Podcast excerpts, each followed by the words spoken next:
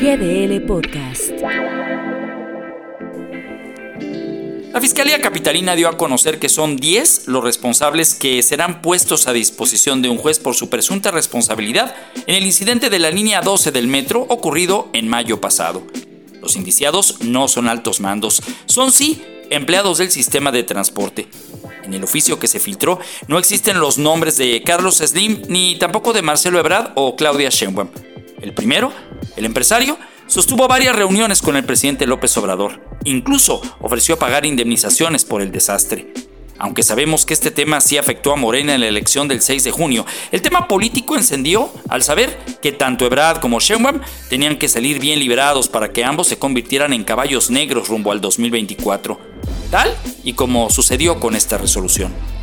Mientras este asunto sea ventilado y los empleados tengan que valerse de una defensa legal para tratar de evitar la cárcel, los de arriba, los políticos siguen como si nada en su propia carrera por la candidatura. Una Claudia Sheinbaum que acompaña al presidente a sus giras nacionales y que ya sostiene reuniones con expresidentes como el de Ecuador y una Ebrard que sigue bajo la narrativa de la vacunación y el vínculo binacional México-Estados Unidos. Al presidente López Obrador le salen las notas en materia legal y de justicia. Mientras lo del metro es ya una materia cursada, lo de su hermano Pío será al tiempo pues la investigación en su contra podría llevar hasta cinco años, cuando entonces los videos y las pruebas sean parte de la historia y de un delito que ya prescribió. Parte de lo que seguro no será el discurso en la ONU cuando México hable sobre la lucha contra la corrupción. Soy Ramiro Escoto para GDL Post.